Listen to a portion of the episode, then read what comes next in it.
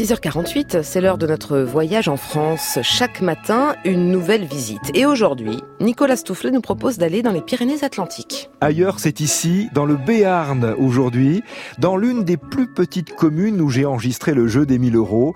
Il y a 130 euh, habitants environ à Las. Le village de Las, ça s'écrit L-A a accent grave S, il y a deux A. Alors où sommes-nous exactement? Eh Bien entre Bayonne et Pau, sur les bords du Gave d'Oloron, le mot Gave qui désigne un cours d'eau dans les Pyrénées, un cours d'eau qui a en général un caractère torrentiel. À Las, on n'est pas en altitude, non, c'est un village rural, agricole, avec une vue sur la barre pyrénéenne, un vrai panorama. Dans le village de Las, pas de complications, une église, la mairie et une auberge, l'auberge de la Fontaine. On y sert une fameuse garbure, une soupe avec du chou, des haricots, des pommes de terre, des navets, des pois et de la viande, si possible du canard, du porc et des gésiers. Mais en réalité, on met un peu ce qu'on veut dans la garbure, puisque c'est un plat populaire. On s'en contenterait, mais le problème, c'est que la garbure, c'est seulement l'entrée. Alors je vous raconte pas la suite. L'As, c'est un symbole du monde rural, avec beaucoup d'humour. D'ailleurs, le maire en a fait une principauté, avec un drapeau, des panneaux indicateurs, une douane, des timbres, des billets de banque. Tout ça n'a rien de légal, mais au-delà de la blague, c'est une façon d'attirer joyeusement l'attention sur les zones rurales et sur leurs difficultés. Ce qui est attractif à l'As, c'est donc la garbure, l'état d'esprit, mais aussi le château du 18e. Sur place, le maire de l'As, Jacques Pédéonta. Vous êtes là, Jacques Pédéonta? Oui, bonjour Nicolas, comment ça va Très bien, merci de, de nous accueillir dans votre village que vous aimez tant et devant ce château, ce château et le domaine qui sont des, des espaces départementaux. Oui, alors écoutez, je, je suis donc euh, dans, dans, le parc du château de Las qui surplombe le Gave d'Oloron comme vous l'avez dit et euh, ce château a, a, une particularité.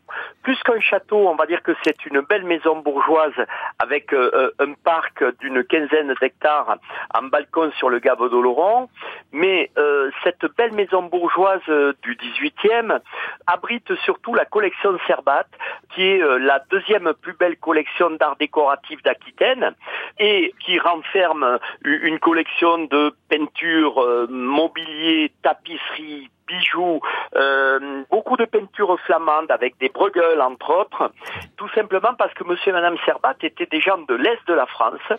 Euh, le père de monsieur Serbat était l'inventeur du mastic. Alors on a tous oublié ça aujourd'hui parce que c'est le, on est à l'ère du silicone. Ah Mais ce monsieur avait dû faire fortune avec ça et son fils qui était quand même euh, euh, un type extrêmement érudit, qui avait fini premier de l'école des Chartes, qui était président des antiquaires de France. Euh, cette famille s'est fait piller un château pendant la guerre de 14 dans l'est de la France, du côté de Valenciennes. Et à la deuxième guerre mondiale, ils sont arrivés à Las en train avec un train renfermant toutes les collections qui s'est arrêté à la gare d'Orthès et qui a été déménagé pendant trois mois avec force d'attelage de, de bœufs, de chevaux, de tout ce qui pouvait compter d'attelage à l'époque. Et aujourd'hui, euh, le château est un petit joyau avec euh, des jardins à la française, un parcours des énigmes, des cabanes dans les arbres, des escape games.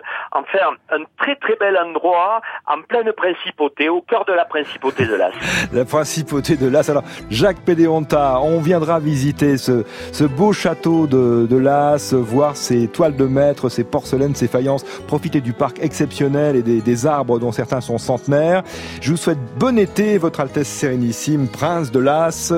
Bonne journée, au revoir. À bientôt Nicolas, au revoir. Au revoir Jacques Pédéonta.